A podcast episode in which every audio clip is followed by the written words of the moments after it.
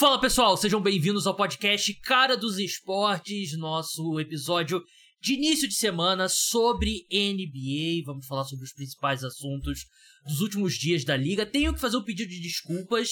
Não tivemos o segundo episódio semanal de NBA na última semana por conta de problemas meus de agenda. Vocês devem ter visto, espero que tenham visto nas minhas redes sociais o fiz uma publicidade pro Cartola Express que foi muito legal. Eu tava trabalhando nela no final da semana, foi bem puxado e eu acabei não tendo tempo para gravar o segundo episódio. Crie sua conta no Cartola Express, tem lá o link lá no, no Twitter, no, nos posts lá no tem meu cupom no Instagram, dá aquela moral pro perfil, mas vai ter o segundo episódio semanal é, nessa semana sobre NBA também. Então só justificando o que aconteceu. Eu que fui. Eu tive que correr um pouco com algumas coisas. Fui um pouco desorganizado com o meu tempo. Não vai se repetir. No programa de hoje eu tô de novo aqui com meu amigo Vitor Buratini, do Camisa 23. Buras, como é que você tá? Tô ótimo, Gabs. É, você agora virou um grande influencer, né? Não. Essa publi foi a sua consolidação, na minha opinião, a nossa Juliette. Mas é isso aí, hoje vou falar de algumas das principais equipes da NBA aí. Verdade. É, eu, não, eu não me descrevo como influencer, só me descrevo como jornalista. Estudei bastante por esse. para poder me chamar de jornalista. É muito legal ver o trabalho crescendo e cada vez mais, assim, esse tipo de coisa me permite fazer coisas diferentes, dedicar mais ao, ao cara do esporte, que é, é o que eu amo fazer. Então, dá aquela moral se você puder. Dois tópicos, três tópicos que eu separei. O terceiro tópico eu vou manter é, em segredo, porque vai depender de como tiver o tempo do programa aqui. Mas vamos começar falando sobre Los Angeles Clippers, Buras, porque tem, é o time mais quente na NBA. Eu fui muito crítico dessa troca quando ela aconteceu, a ida do James Harden para os Clippers. Eu não acreditava que funcionaria. Para mim eram três jogadores que dependiam da bola. E desde dezembro, os Clippers têm a melhor campanha na NBA tem sido um dos melhores ataques e a bola tem andado nesse time, não tem sido aquela coisa heliocêntrica, o Harden bate a bola 15 segundos da posse, ou o Kawhi, ou o Paul George, ou o Westbrook. A bola tá andando, esse ataque tá funcionando muito bem. O Kawhi é o mais próximo de Kawhi do Toronto Raptors que a gente viu desde 2019. Ele perdeu alguns jogos por lesão, é verdade, mas tá jogando em alto nível. O Paul George tá jogando em alto nível nos dois lados da quadra. O Westbrook parece ter aceitado bem esse papel menor. E o Harden tá sendo aquele Harden armador, né? Aquele Harden pré-All-Star Game da última temporada que distribuía tão bem o jogo. Ele mudou um pouco depois do All-Star Game. Uma clara sensação ali de que ele ficou incomodado de não ter sido escolhido pro All-Star Game, então ele quis voltar ali àquele estilo que ele toma um pouco mais conta do jogo para melhorar os números, só que isso não ajudou muito o Philadelphia 76ers. Mas assim, eu continuo com as minhas desconfianças quanto a esse time a longo prazo nos playoffs. É, a chance do Paul George e do Kawhi estarem saudáveis ali por dois, três meses, ainda vou precisar ver para crer. Mas a troca funcionou muito melhor do que eu poderia. Mesmo que fracasse nos playoffs, pelo que os Clippers pagaram pelo James Harden e pelo que ele tem entregado, o, o quão bem ele encaixou ofensivamente nesse time, eu acho que já dá para chamar a troca de um sucesso. É, eu acho também, assim, é, a gente viu que o Clippers mandou basicamente role players, né? Eram role players importantes, claro, como a gente sabe, aí é, o Batum, o Marcus Morris tinham, tiveram bons momentos aí na equipe de Los Angeles, o próprio Rocco, mas está se mostrando um sucesso ali depois daquele início horroroso. Não acho que foram seis derrotas seguidas, um negócio assim, é, desde no início da troca do Harden, né? O que eu acho que assim era até de certa forma esperado, porque é o que você falou, são muitos jogadores que gostam de ficar com a bola na mão. Você adiciona mais um, e aí você estava tentando Westbrook, Harden, Paul George e Kawhi juntos no quinteto titular, ou seja, quatro caras aí que ficam bastante com a bola. Acabou que não deu certo. O Tyloo mexeu, colocou o Westbrook no banco, melhorou em todos os sentidos, né? O Harden melhorou, o próprio Westbrook melhorou, é, o Kawhi tá voltando a ser aquele Kawhi, né? É, super eficiente, decidindo vários jogos, perdeu poucas partidas, Paul George, eu às vezes até acho que tá fazendo uma temporada melhor do que o Kawhi, que tá indo muito bem. No mínimo, para mim, eles estão ali no mesmo nível. Ontem, né, que teve. Hoje a gente tá gravando é, numa segunda-feira, né? Ontem o, o Clippers perdeu pro Wolves, né? Uma derrota que acho que foi por quatro pontos. Foi uma noite em que algumas das estrelas estiveram mal. Se eu não me engano, Harden e Kawhi ou Paul George acabaram não chutando tão bem, então a equipe acabou perdendo ali. É, mas foi contra o melhor assim, time da conferência, né? Exato, e foi por uma diferença pequena. E é curioso a gente ver, né, que desde dezembro a equipe teve quatro derrotas. Uma para o Wolves, que é a melhor equipe da conferência, outra para o Thunder, que é a segunda melhor equipe da conferência, outra para o Celtics, melhor equipe do leste, e uma para o Lakers aí que, pô, é uma equipe atualmente ruim. Clássico é clássico sabe, e né, vice-versa, né? Exato, clássico é clássico. Então, e também foi por uma diferença de três pontos ali, então tudo certo, né? Essas últimas duas derrotas para Lakers Wolves foram por menos de cinco pontos. Então, assim, a gente está vendo a equipe encaixadíssima. É, acho que dos últimos anos é o melhor Clippers, aí é o que eu vejo com mais chance de ter sucesso.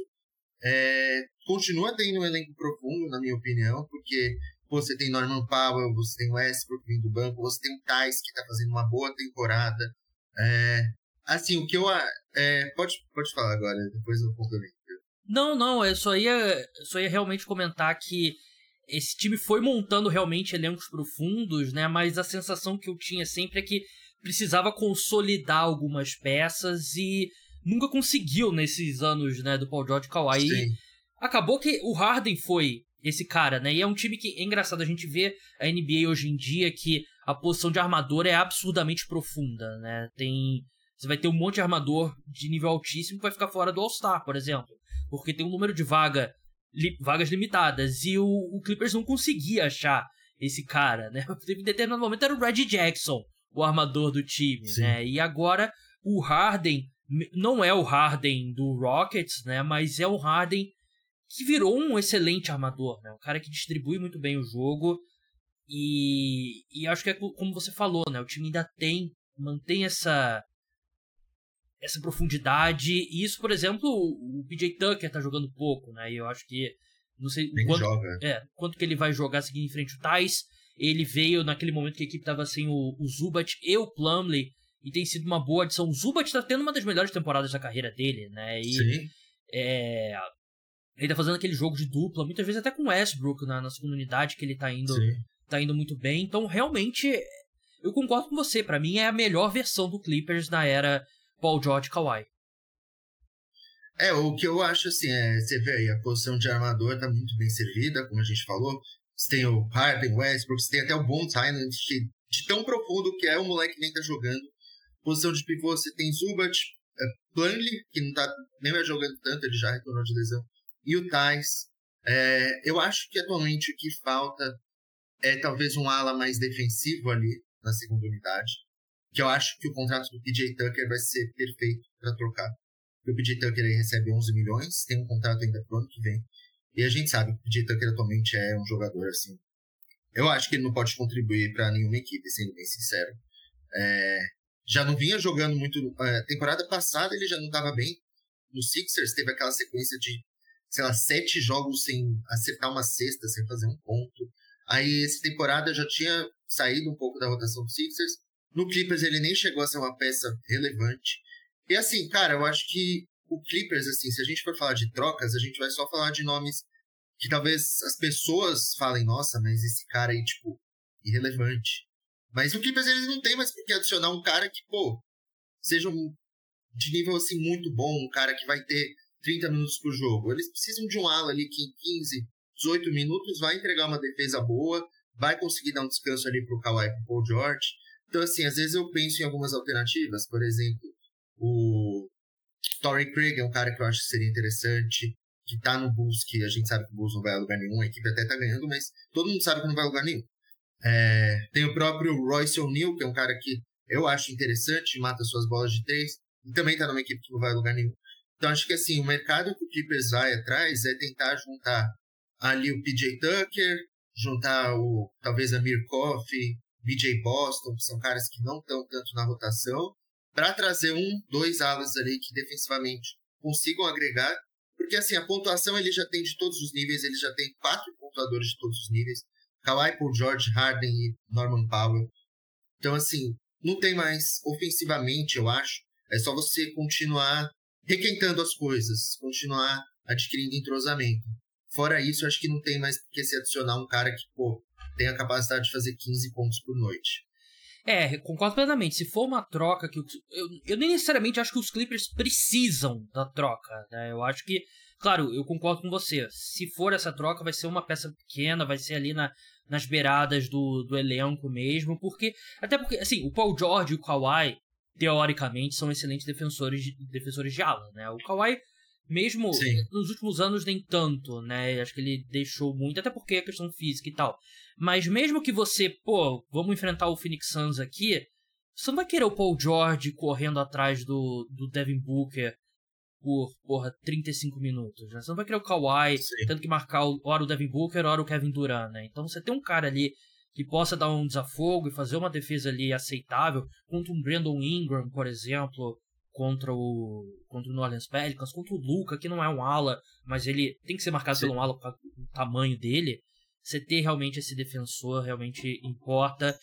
É, eu também acho que o Clippers não precisa necessariamente de uma troca, acho que com o que tá, dá para ir. Eu só acho que uma troca faria sentido porque o PJ Tucker tem contrato até temporada que vem. Eu imagino que a equipe não vai querer o contrato do PJ Tucker de 11 milhões na próxima te temporada. Até porque vai renovar com o Paul George e provavelmente vão querer renovar com o Harden, né? Exato. Então, assim, você troca ali um PJ Tucker por esses dois nomes que eu falei, Royce O'Neal e o Torrey Craig, que são caras que vão ser free agent. Então, você acaba basicamente limpando o cap para a próxima off-season. Você vai precisar desse espaço. Então, acho que seria meio que um win-win, né? E mais uma coisa só sobre o, o Clippers, né? Que assim, é, a gente falou da questão da, da saúde de Kawhi, saúde de Paul George, até mesmo do Harden, que teve aí seus momentos nos últimos anos com alguns problemas físicos, né? Eu acho que ali depois do All-Star Game, eles vão começar a poupar vez ou outra um de seus jogadores, porque se a equipe tiver com o mesmo recorde agora, se conseguir se consolidar ali na terceira, quarta colocação, conseguir ali adquirir uma gordura legal para os times, sei lá, para a sétima posição, acho que vai começar a fazer sentido você poupar pelo menos um dos seus alas ali em alguns jogos. Back-to-back, com certeza, eles têm que fazer isso. Porque mesmo sem um deles, mesmo sem, sei lá, um Paul George em um jogo, é, entra alguém no lugar dele, mas você tem o Kawhi e o Harden, Clippers ainda tem o poder para ganhar. É, tipo, da grande maioria das equipes. Então acho que chegando pro fim da mais pro fim da temporada, eu acho que isso vai ser algo que vai ser feito e isso dá mais otimismo ainda, porque aumenta a chance deles estarem saudáveis. Concordo. E o Harden, nesse ponto, a gente tem que elogiar, né? Porque ele é um cara que joga todo jogo. Se ele, ele não. Ele não é um cara de load management, né? A gente lembra a temporada Sim. dele de 75 jogos e tal. E eu concordo, eu acho que vai ser difícil você conseguir uma gordura ali com a seed 3, com a seed 2, né? Porque Timberwolves, Sim. Thunder e o Nuggets são muito fortes. Mas aí da seed 4 pra seed 6, eu não sei se tem tanta diferença assim, para ser bem sincero. E aí eu concordo com você. Até porque eu, só, eu acho que são jogadores que não, não vão se preocupar tanto com aquele. Com aquela, alcançar aqueles 65 jogos para ter a All NBA, para ter MVP. MVP não, não no seu caso, né? Mas esses prêmios individuais, porque tudo que eles já tinham que conquistar, eles conquistaram, né? Então, em termos de incentivo salarial, não muda os contratos deles e eles têm um objetivo maior, né? Então, eu concordo. Acho que a gente vai ver é, Principalmente o Kawhi, né? Porque você não pode correr o risco de acontecer o que aconteceu na última temporada de novo. Porque o time do Clippers estava jogando bem, mesmo sem o Paul George na temporada, nos últimos playoffs, né? Teve um momento que a equipe. Ele estava voando e aí ele se machuca. O Westbrook tem alguns jogos heróicos lá, mas não, não acontece nada. Então eu concordo. A questão é, na pós-temporada, eu acho. Eu, por, por mais que o time tenha tropeçado em alguns momentos e tal, eu ainda acho que o Nuggets é o time a ser batido. É, para mim Sim. é um time que tá um degrau acima do resto do Oeste. E aí você tem os times de interrogação, para mim. Você tem o Minnesota Timberwolves, você tem o Oklahoma City Thunder e, e o Los Angeles Clippers, que são times que é, assim, essa versão do Clippers é nova, né, com Harden, acho que dá para falar uma versão nova. O time do Timberwolves é novo, o time do Thunder é novo. Todos eles têm pontos fracos e pontos fortes. E Um deles eu acredito que vai ser o time que vai enfrentar o Denver Nuggets na final da Conferência Oeste. E eu acho que o Clippers está nessa disputa. Eu, eu vou acreditar quando eu ver, vou acreditar só quando eu ver. Porque já tem muito, muitos anos aí de fracassos envolvendo esses três caras. Mas é, eu acho que é um time que, para mim, é Denver Nuggets, aí tem um grupo de três com Clippers, com Wolves Sim. e com Thunder. Concordo, concordo plenamente. É... Acho que eles estão bem acima de qualquer time da conferência. Pelicans e Kings. E acho que o Maverick você coloca abaixo. O Suns, cara, é, é aquilo, né? O Suns é. Tá difícil, tá difícil. É um time que não consegue gerar alguma, alguma sequência, né? É. Não... E é, o Bradley Bill teve um jogo bom recentemente, eu não lembro contra quem foi, mas eu tava assistindo outro dia. Cara, eu acho que faz tão pouco sentido o Bradley Bill com o Devin Booker com o Kevin é, Durant. Você vê, você vê assim, né? A questão do aproveitamento do Bill, tá tendo bons aproveitamentos. Mas ele é meio redundante ali naquele time, Sim. na minha opinião. Então, assim, ele é um cara que tem um contrato que vai ganhar 50 milhões para ter, sei lá, 15 pontos por jogo, sendo que a principal característica dele é pontuar. Então, não faz sentido algum, na minha visão, ele tá ali. E cada dia mais aquela troca fica péssima. É, e todo mundo falou isso na época. Quer dizer, não todo mundo, mas a maioria das pessoas falou isso na época. Ah, e, 90%, é, é. E tá, tá se comprovando, né? Eu achei engraçado outro dia que foi a Emma Stone, né, a atriz, ela esteve num jogo do Phoenix Suns e aí, tipo, ela cumprimentou. De todos os jogadores do Suns, ela cumprimentou o Grayson Allen. Eu não entendi. Nossa. Eu não entendi. Que tá jogando. Tá jogando talvez bem. seja o terceiro é. melhor é. da temporada. É, eu não sei se ela tem alguma ligação com a Universidade Duke, né, que o Grayson Allen jogou. Mas eu achei é. engraçado, tipo, Kevin Durant, Devin Booker, Bradley Beal, ela foi lá e cumprimentou o, o Grayson Allen. Mas vamos passar pra Conferência Leste, ao menos você queira falar mais alguma coisa do Oeste? Encerrei por enquanto. Não, depois de vários programas consecutivos, não citamos o time de amarelo de Los Angeles, nem o time de amarelo de ouro, ou dourado e azul da, de São Francisco. É, apesar do Draymond retornar. Tá pra retornar? Vai retornar acho que hoje ou amanhã. Não lembro qual dia. É... Contra o Utah, no... é, o jogo é hoje já. É, é, já, é hoje, né? Eu tava em dúvida se era hoje ou amanhã. É, espero que. Se ele, não, se ele fez alguma coisa maluca e a gente não citou aqui no podcast, é porque a gente tá gravando aqui antes do, do jogo acontecer. Milwaukee Bucks, Buras. É, é o time que a gente sabia que seria um trabalho em progresso ao longo da temporada. Encontrou uma fase boa e aí depois perde 4 de 5 jogos, duas vezes contra o Pacers, que é o pai do Milwaukee Bucks agora, por algum motivo.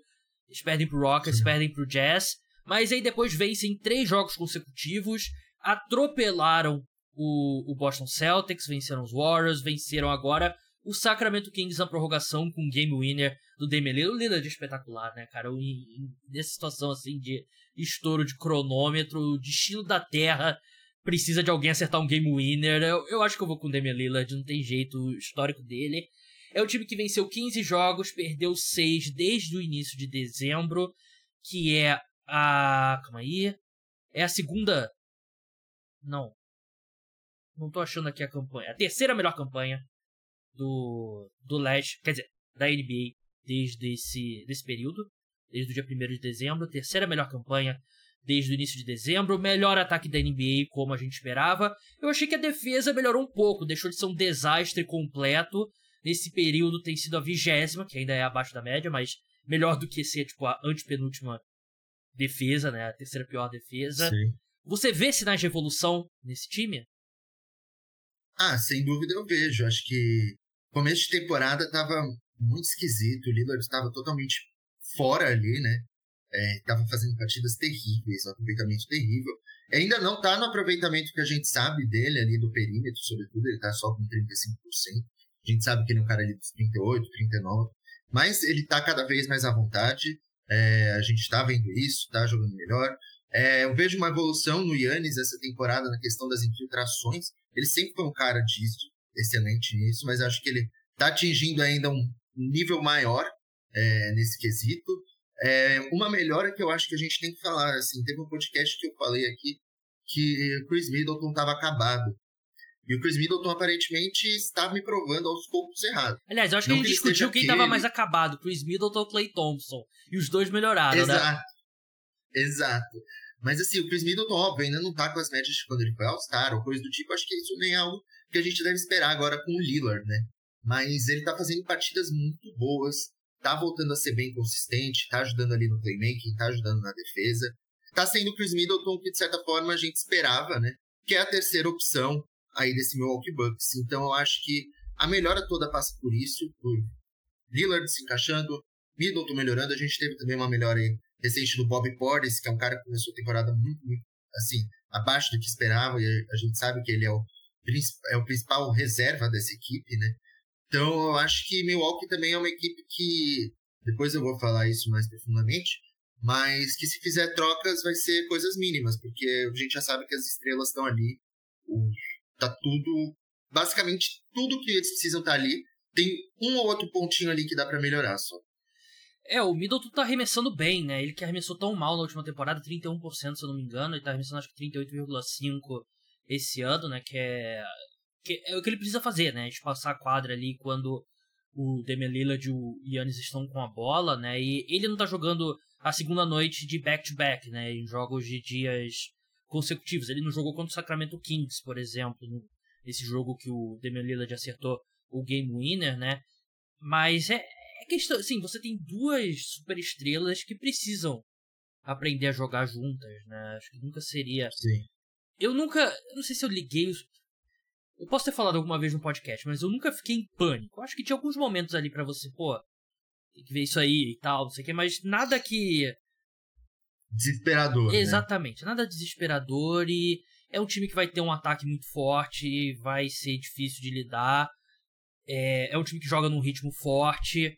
E a tendência é só o aproveitamento do Lillard melhorar, né? Tá melhorando, como você falou, no geral a temporada dele ainda tá arremessando dos piores números da carreira dele, mas a tendência é só melhorar.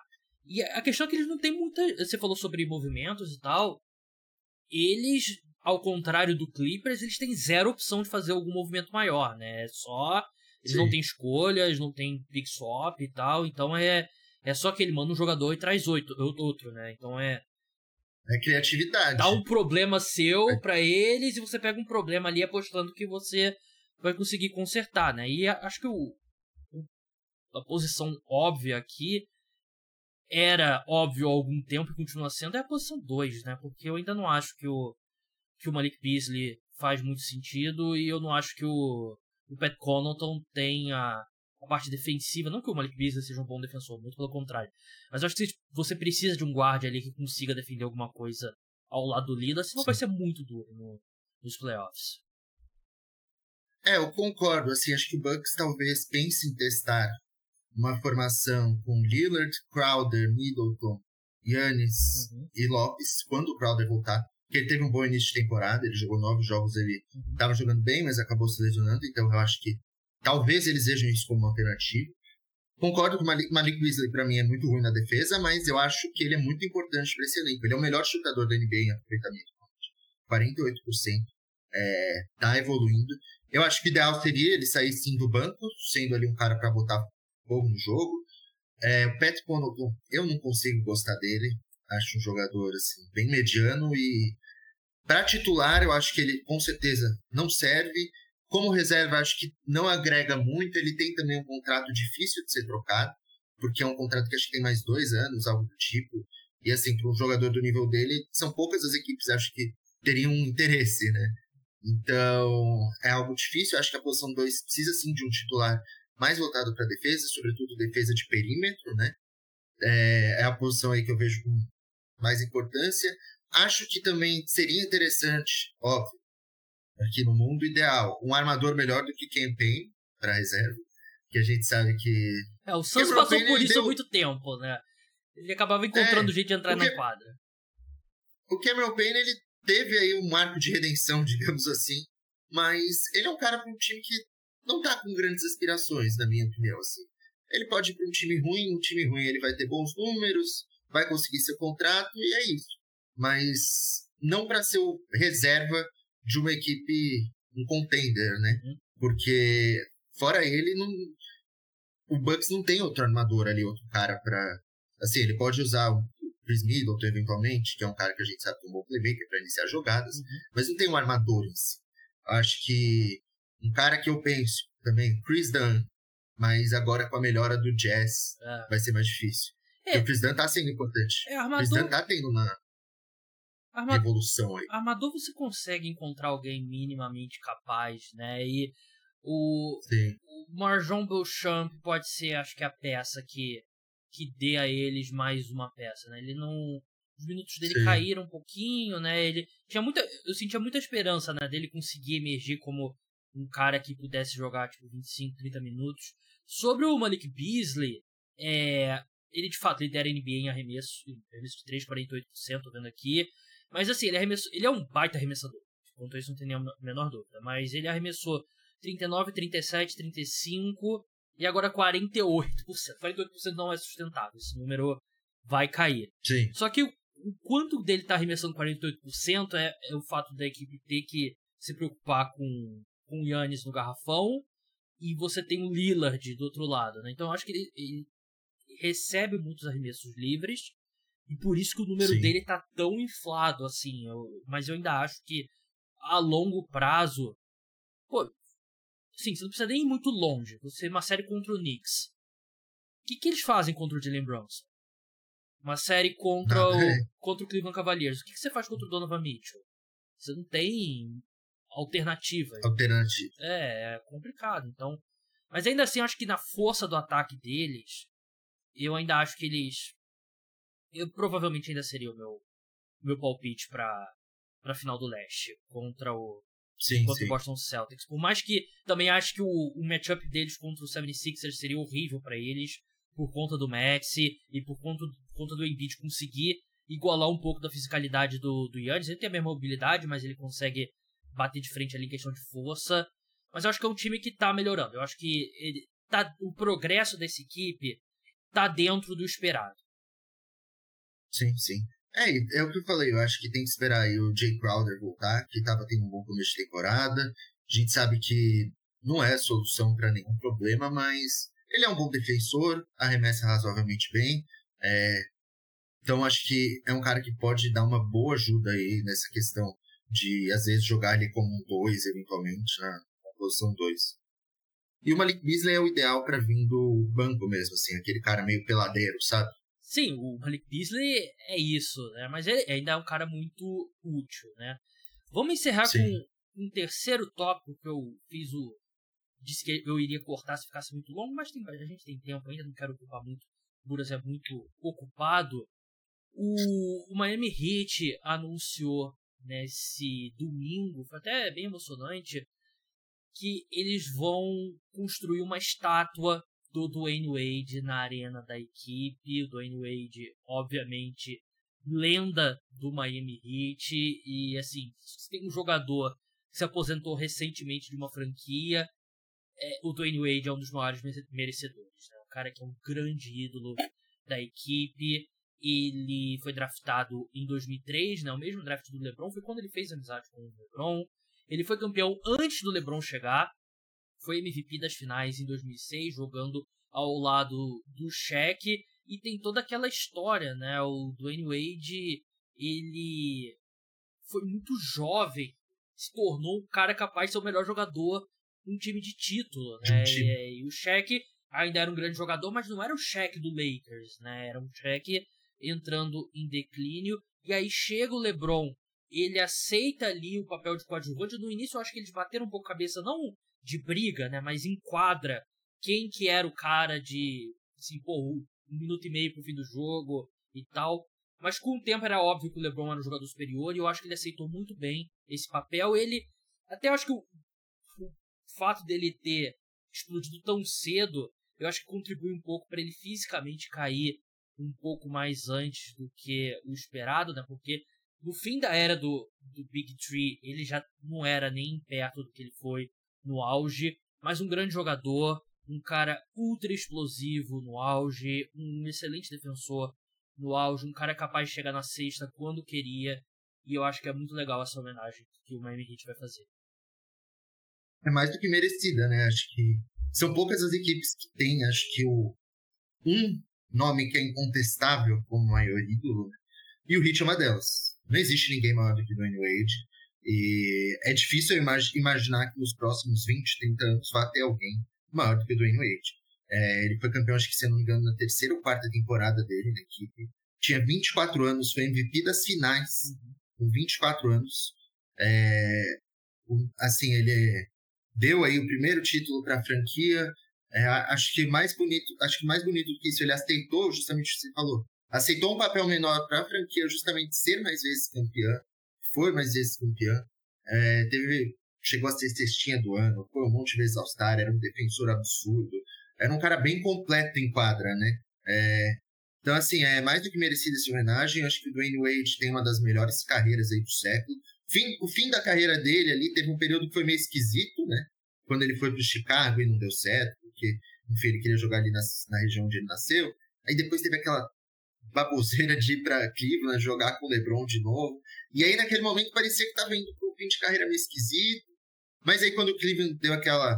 meio que deu aquela reformulada na temporada, ele voltou pro Miami e encerrou de um jeito muito bonito. Foi um Miami que não teve grandes coisas, né? Não teve grandes desempenhos, nesse, nessa segunda passagem dele. Mas, pô, a última temporada dele, assim, foi bem histórica. Foi digna. Foi aquele digna. jogo que ele... Foi. Teve um jogo que ele acertou Game Winner contra o Warriors. Que, porra, e depois ele sobe na mesa e faz lá é. Aquela comemoração. Acho, acho que o jogo final dele, se eu não me engano, foi contra o Nets, que foi um triplo-duplo. Então foi uma turnê de despedida, assim, à altura do que foi do Wade. Então toda a homenagem é mais do que merecida para ele. É, foi bem digna mesmo. É o maior ídolo. Concordo com você, né? Não são muitas as equipes que têm o maior ídolo incontestado, né? Acho que é o Dallas Mavericks com o Dirk, o Golden City Warriors com o Stephen Curry, o Miami Heat com, com o Dwayne Wade. Tem, claro, tem outros também, mas assim, pensando rápido. É, ele tem um, um fato que eu acho muito interessante, que é uma estatística bem legal. Ele, de quando ele foi draftado até o fim do Big Tree, que era ele, Bosch e o LeBron, ele nunca foi o jogador mais bem pago do Miami Heat. Porque ele estava no Sim. contrato de calouro, era o cheque o jogador mais bem pago. E aí pro LeBron assinar e o Bosch assinar com, com o Miami Heat, ele, ele aceitou. Ele aceita um salário menor, né? Então mostra o comprometimento com E eu acho que parte da você falou, né? Ele teve aqueles anos estranhos, boy, depois da primeira saída do Heat. Parte da, digamos, briga é que ele, ele meio que queria ser recompensado, né? Ele queria receber Sim. pelo jogador que ele foi. Só que a gente sabe que o Miami Heat é uma franquia muito inteligente, né? Ela não vai querer pagar o jogador que o, pelo que ele foi, mas é pelo que ele é. E aí surgiu um pouco de rusgas e ele acaba assinando com o Chicago Bulls, né? Que oferece mais dinheiro por Sim. ele.